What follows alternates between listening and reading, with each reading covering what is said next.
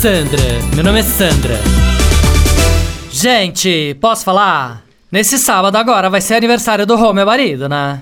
Aí, menina, tava super animada pra organizar um almoço, já que tinha chamado todo mundo. Tinha contratado uma duplinha sertaneja pra ficar cantando na beira da piscina durante o almoço. Aí, você acredita que ontem a minha funcionária me liga avisando que tá com Covid? Falei, ah, que ódio! Não, juro. Custava ter me avisado que tava com Covid na segunda, depois da festa? Não, muita sacanagem, né? Não, porque se eu soubesse depois, eu podia fazer a festa, feliz da vida. Aí quando ela me avisasse, se alguém pegasse Covid, azar, né? Não ia ser culpa minha, concorda? Eu ia falar que eu não sabia e pronto, faz parte da vida, né?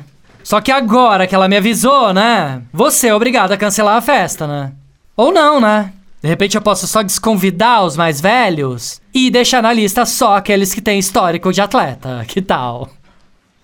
Ah, parece maluca, né? Não, sério. Óbvio que eu não faria isso, né? Até porque aquela duplinha sertaneja lá, como é que chama? Aquele que tem o cabelinho lá, como é que é? Chitãozinho e Chororó, isso. Até porque o Chitãozinho e Chororó já fazem parte do grupo de risco e um almoço sem showzinho deles na beira da piscina ia perder toda a graça, concorda? Sandra, meu nome é Sandra.